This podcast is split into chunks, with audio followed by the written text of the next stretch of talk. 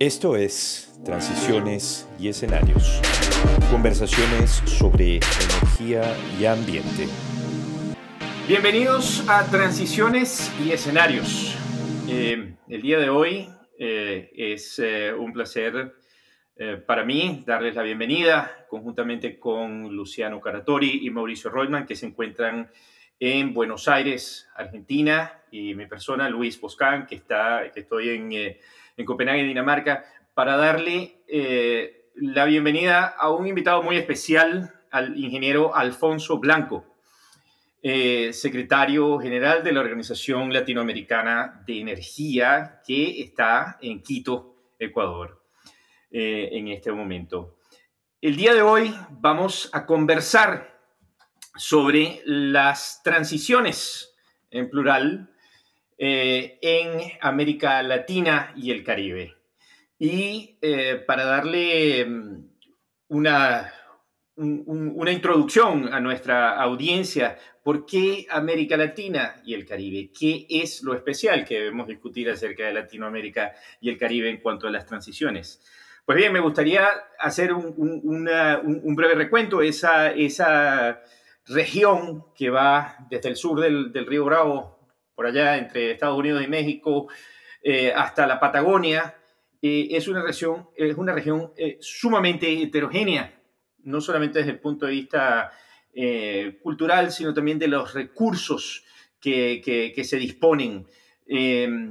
históricamente, los hidrocarburos han tenido una inmensa relevancia en, en la región, con importantes productores de crudo, e importantes eh, productores de, gas natural. Em, un, dato, 4% de las reservas probadas de gas natural se encuentran en eh, la región de América Latina y el Caribe, de acuerdo al BP, Statistical Review of Energy. Y en cuanto al crudo, se, encuentran al menos unas, un 20% de, de, las reservas probadas. En, en meses recientes se ha venido hablando mucho de la posibilidad de que estos eh, recursos se conviertan en inmensos activos varados debido a la inminencia de la, mm, transición energética, el incremento en, la producción de electricidad eh, a través de fuentes tanto eólica como, como solar. Pero en, esa, en ese mix tan heterogéneo que tiene, que tiene América Latina, pues entra también una inmensa capacidad de producción hidráulica, para, mencionar eh, un, elemento. Grandísimos productores de, energía hídrica están eh, en, América Latina, Brasil, Venezuela, eh, tienen, tienen importantes elementos de producción. Comentaba, leía recientemente en, en debates IESA, eh, citando a, Leonardo Beltrán, eh, se, mencionaba que aproximadamente un 60% de la capacidad instalada de generación eléctrica es de origen limpio. Eh, Latinoamérica posee inmensos recursos en, el ámbito, en el ámbito mineral que pues pasan a tener una gran importancia eh, en la coyuntura que se está viviendo a nivel mundial, donde las tensiones geopolíticas se incrementan. Para discutir todos estos temas, tenemos al ingeniero Alfonso Blanco. Mauricio, tú eh, estás encargado de, hacer la introducción, Alfonso. Bueno, gracias Luis. Eh, los saludo a, Luciano aquí en Buenos Aires también, a, Luis en, Copenhague, este, en, tierras europeas y a Alfonso en la en la bonita ciudad de Quito. Eh, así que bueno, bienvenido Alfonso, es un placer, es un gusto, además de ser un, personaje importante de la energía en, Latinoamérica, Alfonso es un, es un gran amigo eh, de, todos los que estamos aquí. Este, y, es una persona que ha, ha cambiado de cabo a rabo una, institución eh, de muchos años en, América Latina, como es OLADE, con una larga tradición eh, y una influencia que ha ido cambiando con los, con, los tiempos, con los periodos, este, en todo lo que hace al ámbito energético, a la agenda energética de América Latina, y yo creo que le ha dado una, una visión distinta, una gran inserción a eh, OLADE y a los propios países una interconexión con el mundo y con la agenda eh, este, energética y climática del mundo en su, bueno, ya en su segunda gestión al frente de, OLADE. Pero vayamos a lo que era mi tarea, que es presentarlo a Alfonso. Alfonso es un este, ingeniero este, y, corregime, este, Alfonso, mecánico industrial de la Universidad de la República, tiene un, un máster en administración de empresas, un este, un MBA de la Universidad Ort, un diploma de economía también de la Universidad de la República Oriental del Uruguay. Y eh, bueno, viene de ser consultor, de consultor del Banco Mundial, del Banco Interamericano de Desarrollo, de la CAF, de las Naciones Unidas, y previamente ocupó diversos roles tanto en el, en el gobierno de Uruguay como en el sector privado también eh, este, eh, llevando adelante gestiones que tienen que ver con la regulación energética, con política energética, con proyectos, formulación y evaluación de proyectos, desarrollo de negocios y, trabajo sobre modelos de, financiamiento. Y como les decía, Alfonso, desde 2017, que recuerdo haber estado y haber sido representante de Argentina en esa reunión de, ministros de energía en, representación del ministro en ese entonces de, Argentina. Eh, recuerdo esa elección donde Alfonso fue elegido secretario ejecutivo de OLADE por allí en 2017. Eh, y luego de una primera eh, gestión muy exitosa y donde Olade retomó y, y, de alguna manera le dio otra vez fuerza a su tarea eh, en todo lo que hace al planeamiento energético, a la información energética y a eh, colaborar con los distintos organismos de energía, ministerios y entes reguladores de Latinoamérica en potenciar las habilidades, en potenciar las capacidades este, de los distintos gobiernos. Bueno, nuevamente fue electo, reelecto este, en, en Lima, Perú, en noviembre de 2019 por el otro periodo como secretario ejecutivo de 2020 a 2022. Y bueno, ya estamos en esta charla casi en el, en el último año de, gestión de, Alfonso y bueno, queremos aprovecharlo, queremos aprovechar esta charla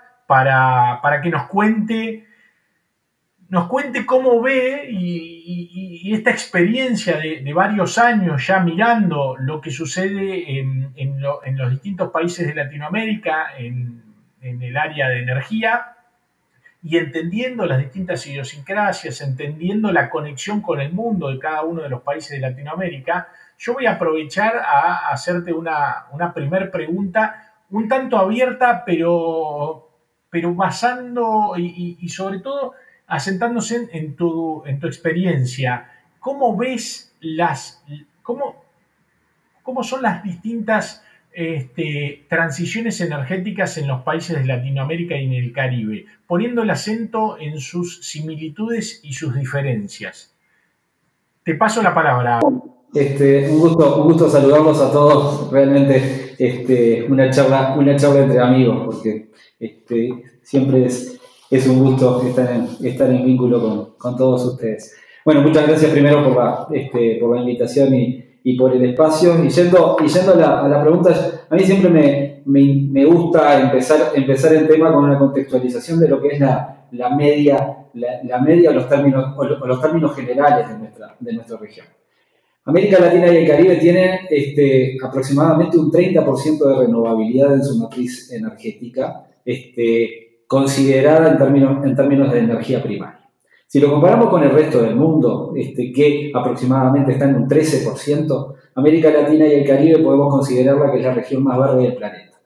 Y eso no es algo de la historia reciente. No es que este, la incorporación de eólica, la incorporación de solar que se viene dando a buen ritmo, este, haya marcado esa impronta o ese ADN energético renovable que yo siempre, siempre denomino. Este, es algo a lo que refirió Luis al, inicio. Nuestra región tiene una fuerte impronta de la hidroelectricidad como este, eh, parte constitutiva, constitutiva de, su matriz, de, su matriz energética. Y algo que no hay que olvidar también es la fuerte participación de la biomasa este, dentro de la matriz energética. Si a eso le agregamos que comparativamente en nuestra región la participación del el carbón este, como fuente de energía eh, primaria es prácticamente eh, despreciable en comparación con lo que es el resto del mundo. Estamos ante una de las, de, las matrices energéticas más verdes del planeta y con menor intensidad en emisiones, emisiones de, este, de gases de efecto invernadero. Pero acá yo quiero destacar algo. Esto es en términos generales. Toda América Latina y el Caribe tiene esos números, este, pero la realidad a nivel de, subregiones y a nivel de países es completamente diferente y es completamente heterogéneo. Entonces, en ese sentido, nuestra región ha avanzado de forma este, no, eh, no a los mismos ritmos y a la misma velocidad en términos de sus transiciones energéticas. ¿Es esto casual? No, no es casual. Esto refiere fundamentalmente a lo que es la dotación de recursos que tiene cada país y cada subregión. Y esto es lo que condiciona también el avance este, de las transiciones energéticas a nivel de nuestra región. Mientras tenemos países que son este, punta... Eh, punta de lanza en temas de, las transiciones energéticas, con un 100% de renovabilidad, por ejemplo, en su matriz de generación eléctrica, y aunque hemos logrado un 60% de renovabilidad en términos de generación eléctrica en toda nuestra, nuestra región, hay países que todavía mantienen una estructura, este, una estructura de su sector energético fuertemente basada en los combustibles fósiles y que está fundamentalmente este, condicionada por lo que es eh, la historia que tienen y el rol que tienen las industrias extractivas dentro de no solamente el sector energético, sino dentro también de la economía de cada, de, cada país, que es algo que, de cada país, que es algo que no tenemos que despreciar. Entonces, este, esos avances se dan en términos este, que generan brechas este, eh, a nivel, a nivel de nuestra región y a nivel de eh, lo que es la penetración de las transiciones energéticas y que está fuertemente, como decía, este, condicionado por la dotación de recursos. Pero hay otro elemento que este, marca esas brechas y es que eh, en muchos mercados de nuestra región el desarrollo de eh, una economía, de, modelos, este, de, modelos de negocio para las energías renovables no está eh, las, brechas, las brechas y las barreras existentes en esos países y en esas economías son muy importantes. Entonces yo acá siempre digo lo mismo.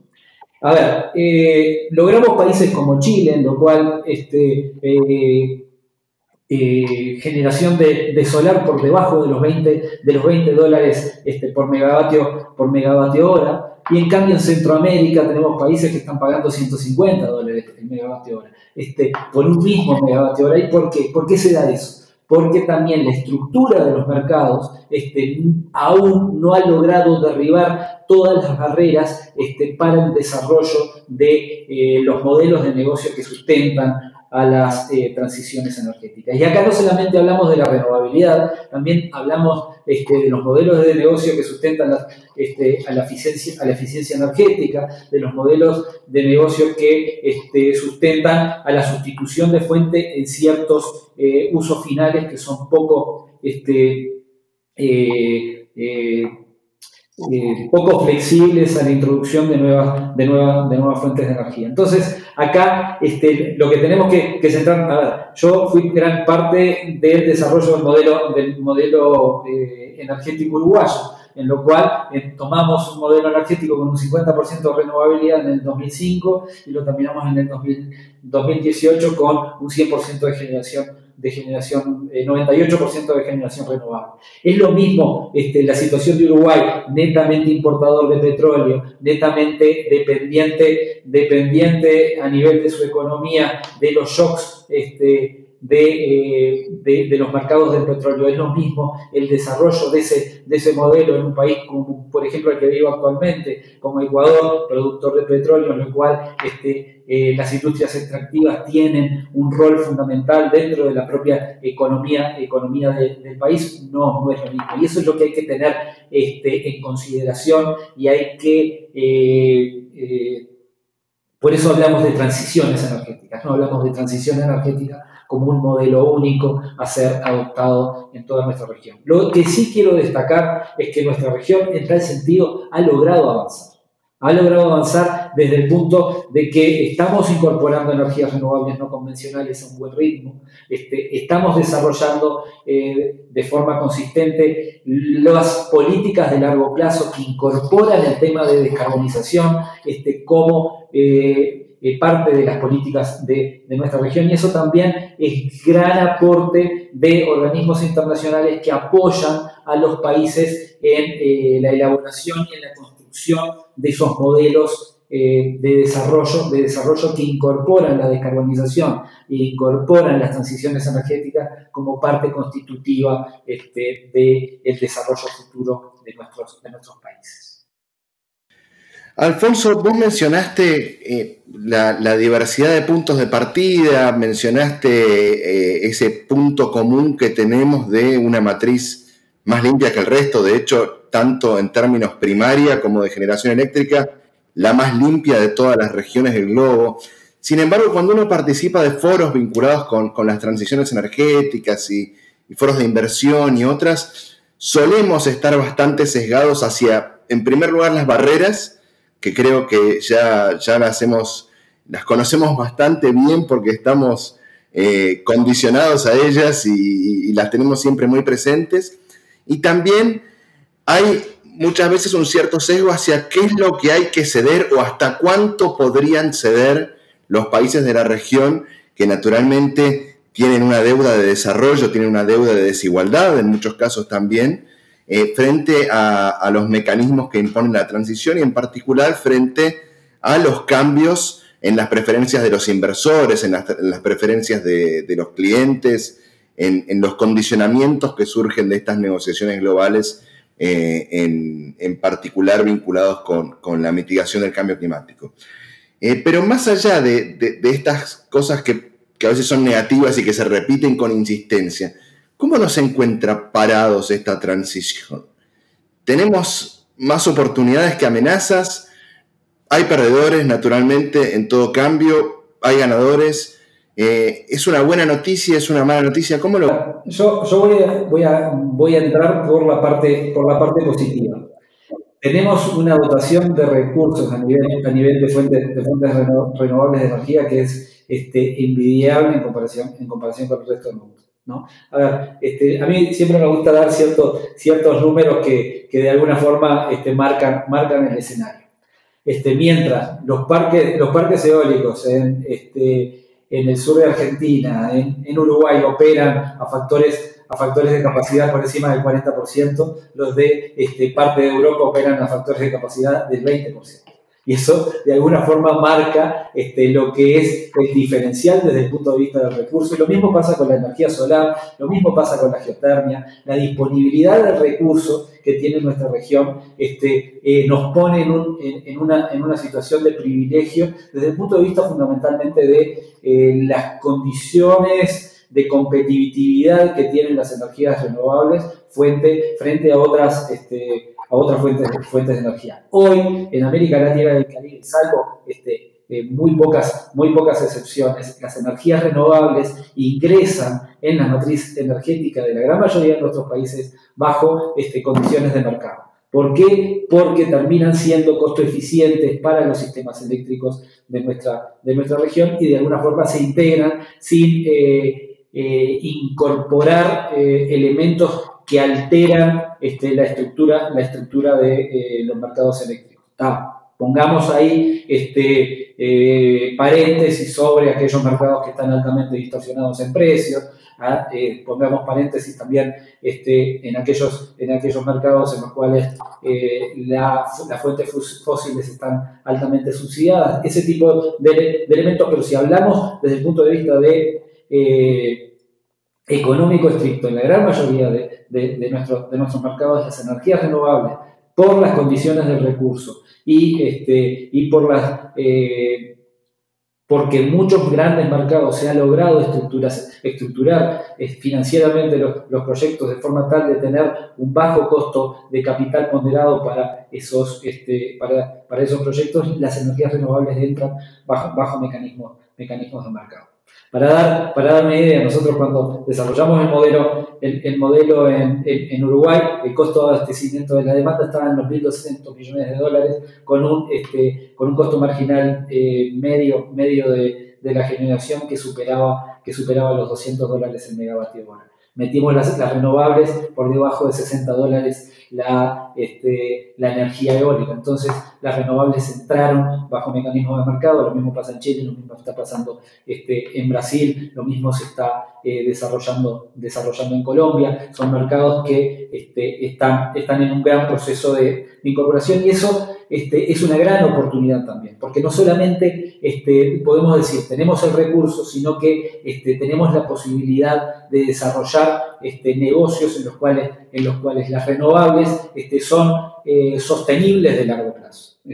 No es lo mismo mercados altamente distorsionados en los cuales eh, estás generando precios ficticios y de, alguna, de alguna forma la capacidad que tiene de sostenerse eh, en, el largo, en el largo plazo esa, eh, esos, esos instrumentos es bastante débil. América Latina, Latina y el Caribe tiene en gran parte de los mercados este, buenas condiciones para este, para este, para este desarrollo. Y eso también este, nos eh, proyecta como una región potencialmente exportadora de ciertos este, vectores energéticos que están en desarrollo que este, también nos proyecta a nivel, a nivel de eh, mediano y largo plazo como una región exportadora de hidrógeno o de, este, o de amoníaco o de otros vectores, vectores energéticos en los cuales este, podemos estarlo produciendo a bajos, a bajos costos comparativamente con el resto con el resto del mundo y eso también es una gran oportunidad este, para, para nuestra región.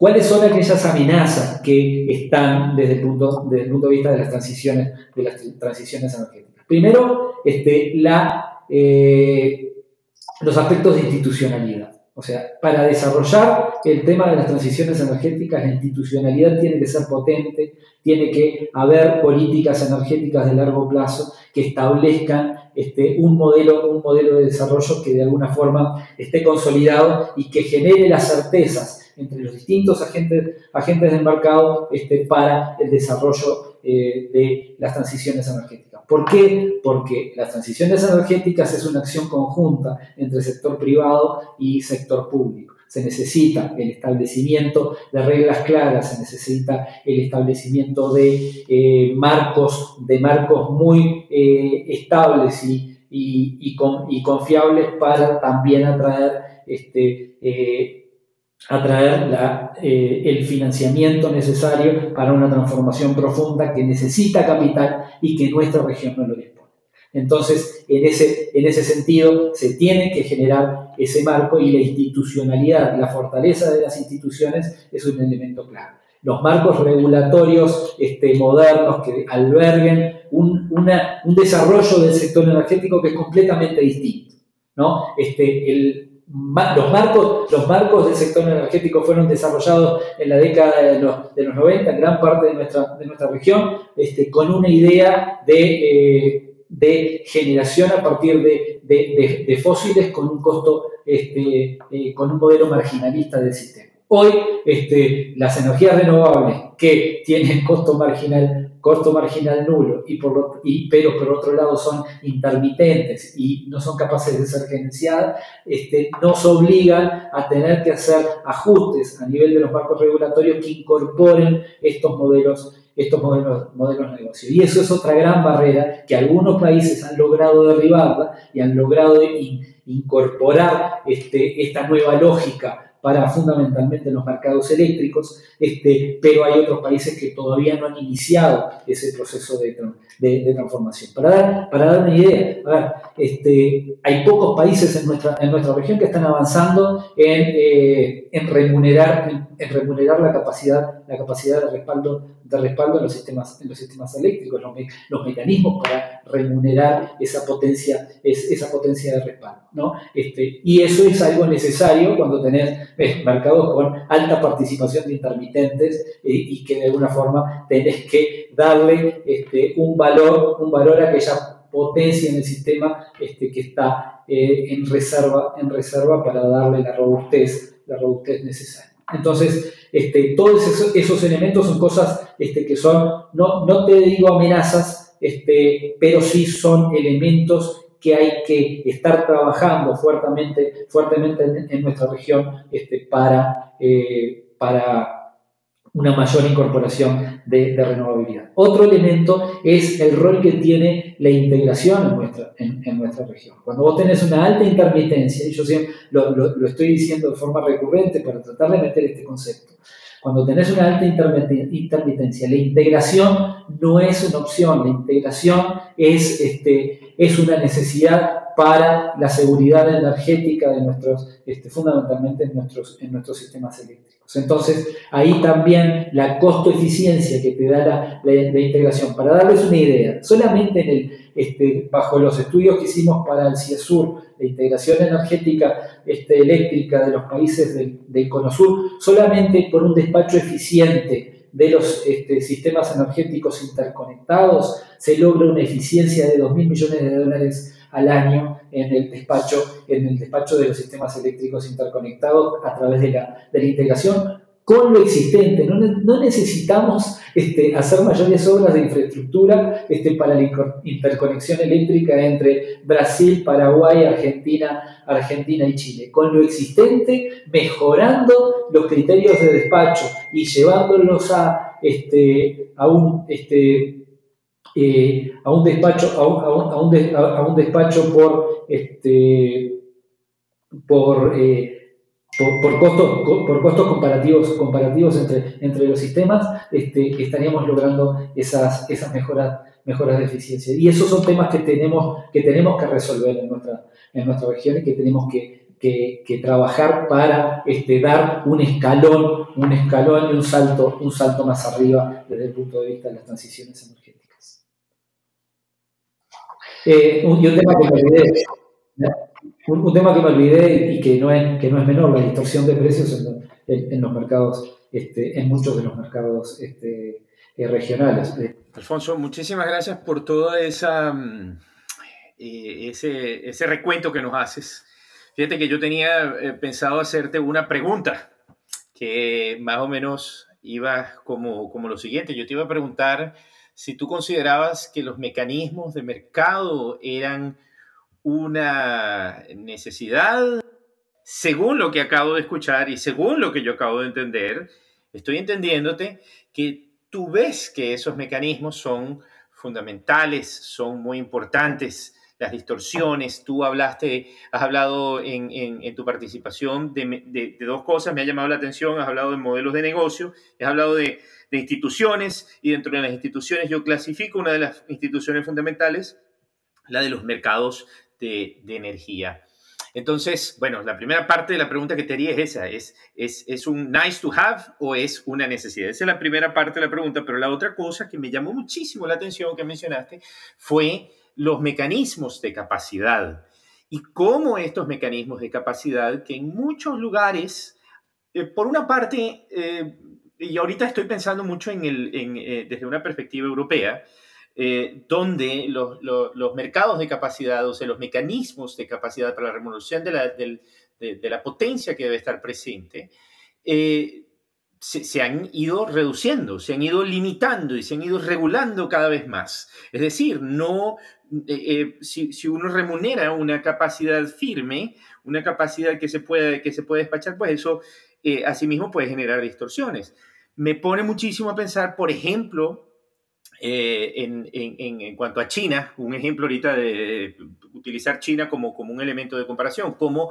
como los chinos tienen una tendencia, están pasando ahorita por un, por un proceso de desarrollar su mercado pero, pero siempre han tenido una tendencia a sobre remunerar esta, esta, esta potencia. Así que ahí hay un elemento eh, importante de cómo el mercado participa. Te dejo allí esos, esos dos comentarios a ver qué, no, qué nos dices sobre, sobre los mecanismos de mercado.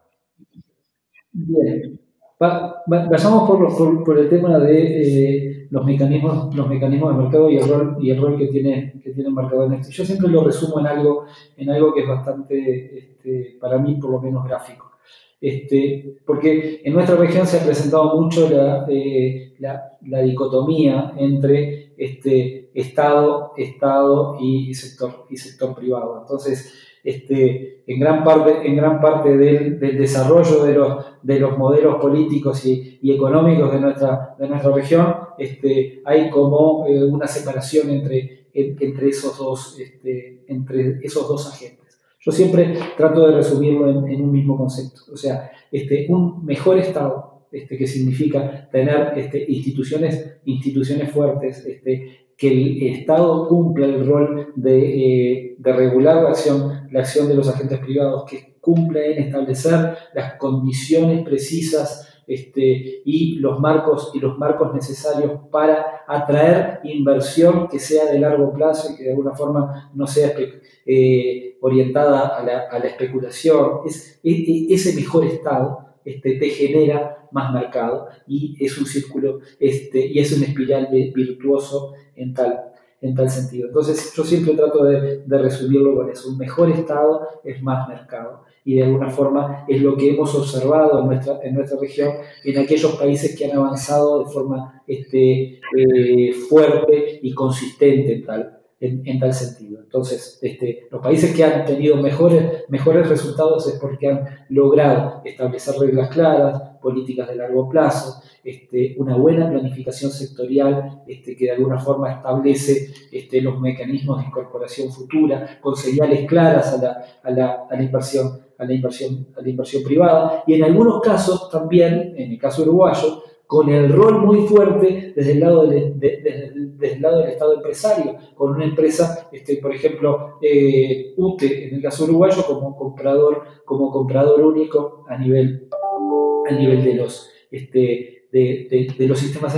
eléctricos que también le generó grandes certezas para la inversión en, en términos de renovabilidad por parte de agentes de agentes privados. Entonces hay este, que lograr ese este, modelo que integra el rol del Estado en diferentes formas este, y que integra también la participación de, privados. Pero lo que sí digo es que no es posible este, el desarrollo de una, eh, de una eh, visión este, de transformación sectorial profunda este, con, eh, con una con una alta renovabilidad que prescinda este, del rol y la participación del sector, del sector privado, porque eso, este, por los flujos de inversión, por, la, este, por el capital necesario para, para, para, esta, para esta transformación le implicaría a los estados de nuestra región que tienen eh, en gran parte este, su capacidad, su capacidad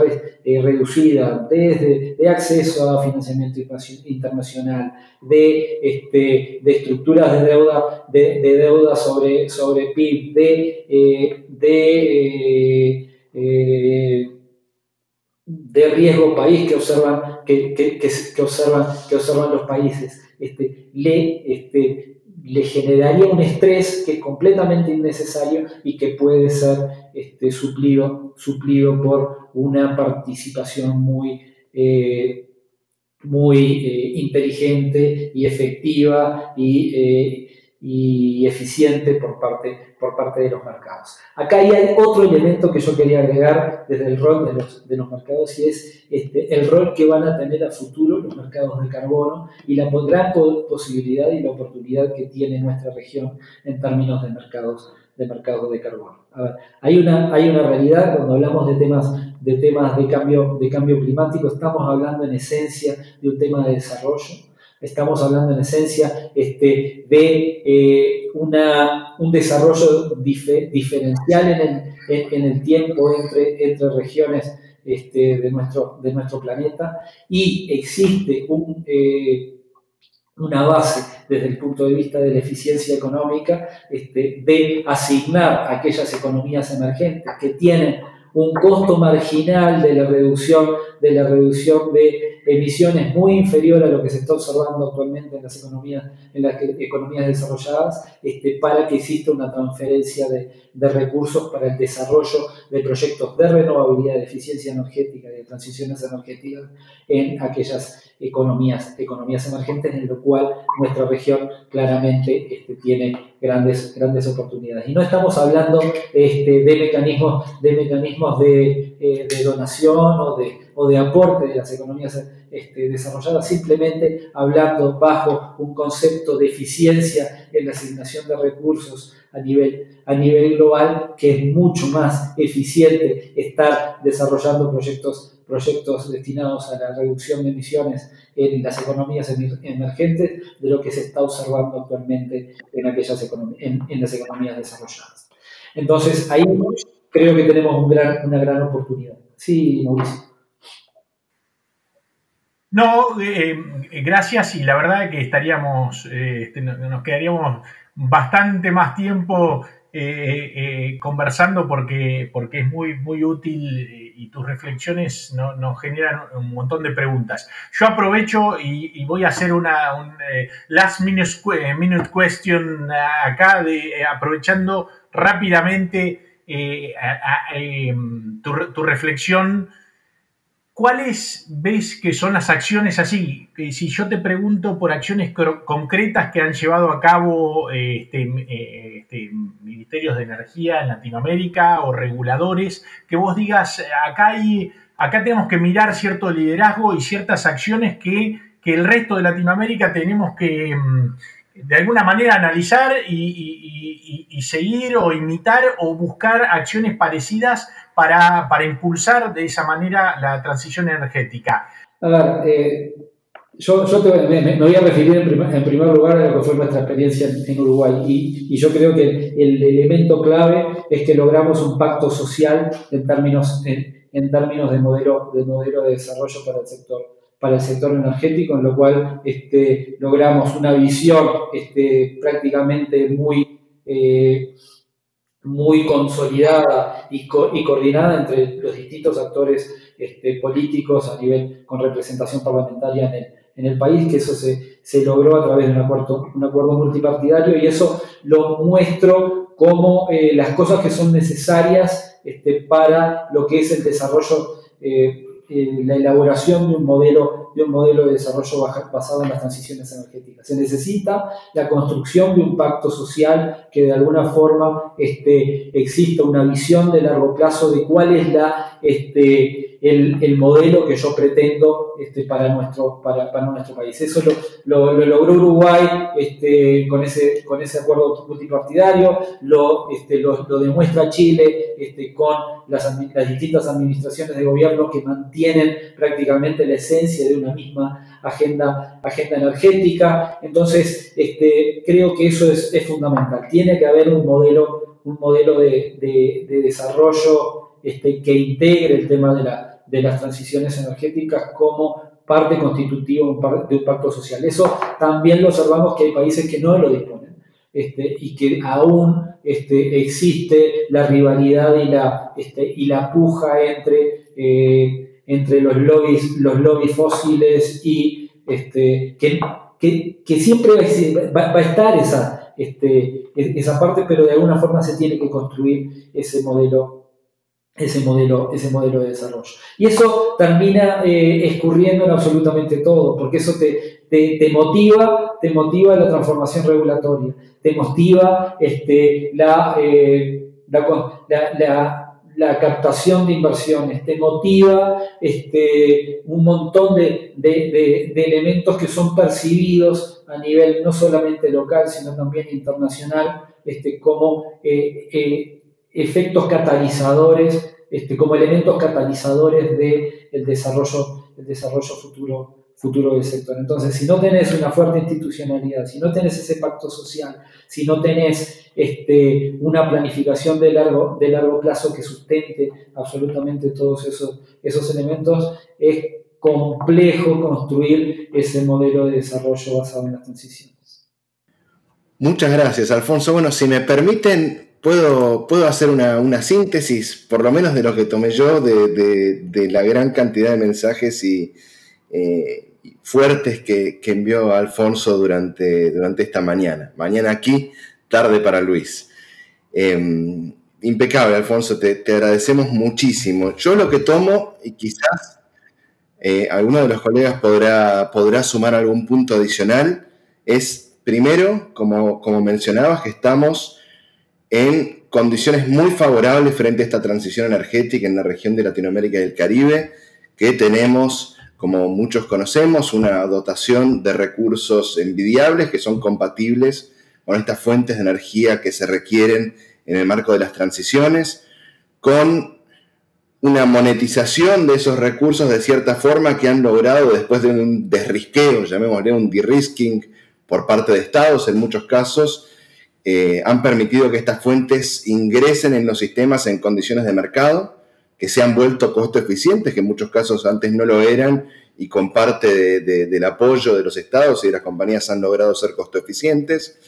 Tenemos algunos desafíos también o algunos requisitos para poder facilitar esta transición en primer lugar, el desarrollo de las instituciones que mencionabas, instituciones fuertes que contribuyan a un planeamiento de largo plazo que brinde, eh, que brinde previsibilidad a los sistemas mediante, mediante marcos regulatorios adecuados, mediante eh, una disminución de la percepción de riesgo para la incorporación de ciertas fuentes y la construcción de la infraestructura necesaria para incorporarlas, que faciliten el financiamiento también, es decir, yo tengo una visión de largo plazo, tengo la idea de que hay una visión compartida en los países, en las regiones, entonces por lo tanto la inversión puede acompañar ese desarrollo, que la integración regional nos puede permitir ahorrar dinero también y hacer que los sistemas despachen de una manera más eficiente, más transparente también y con mejores costos para todos.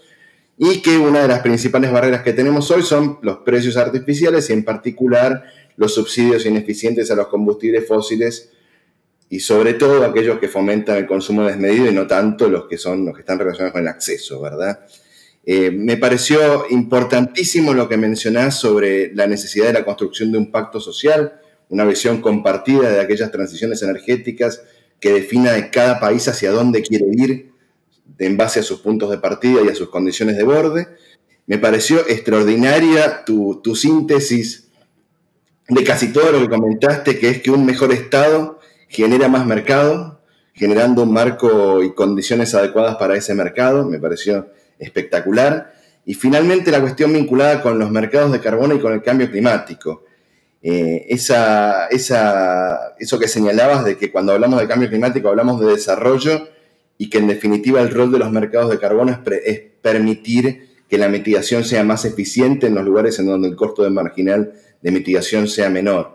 En este marco, en el Acuerdo de París se, establecieron algunos mecanismos de mercado y diferentes del mercado para las transferencias de resultados de mitigación. El año pasado en Edimburgo se reglamentaron algunos de estos mecanismos, tanto los SITMOS, que son los resultados de transferencia de mitigación entre países, como la reencarnación del MDL, el Mecanismo para el Desarrollo Sostenible, o los SA64ERS. Eh, eso va a necesitar un montón de datos, un montonazo de datos, para medir, para verificar, para reportar qué es lo que está haciendo cada país y cada proyecto. Conocemos mucho el trabajo que hace Olade con, con, los datos. De hecho, nos inspiramos muchísimo en su trabajo en la Secretaría de Energía en su momento también. Y, seguramente esto sea muy desafiante. Vamos a necesitar de esos que tenemos muchísimos más y confiamos en ustedes para, poder seguir teniéndolos. Así que te agradecemos muchísimo, Alfonso. La verdad es que ha sido un placer y esperemos que se repita un poquito más adelante. Muchas, muchas gracias muchachos por, la invitación, la verdad que, que, un gusto, como siempre, estar, estar en diálogo y en contacto, en contacto con ustedes. Este, un, último, un último mensaje, este, no, no, olvidemos, no olvidemos y no es cancelativo el rol que tienen las extractivas, extractivas en este, este modelo, modelo de desarrollo de nuestra, este, de, nuestra región, en lo cual es necesario para que toda nuestra, la población de nuestra, de nuestra región también logre este, mejorar, mejorar sus, condiciones de vida, que hagamos un aprovechamiento adecuado y eficiente de los recursos, de los recursos que este, dispone, dispone nuestra región y que esos recursos también puedan, puedan llegar este, para el desarrollo de, nuestra gente, que es lo, más importante en, este, en, términos, en términos generales. Así que este, es, eh, el, mensaje, el mensaje final es las transiciones energéticas es, algo que está dentro del compromiso, este, la descarbonización es parte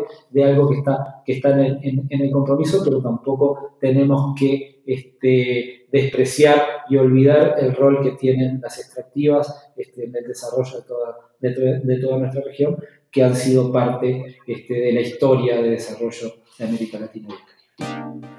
Gracias, Alfonso. Un abrazo grande y estamos en contacto. Gracias a todos. Este, un fuerte abrazo. Muchas gracias por el espacio. Nos vemos. Hasta luego, Alfonso. Gracias.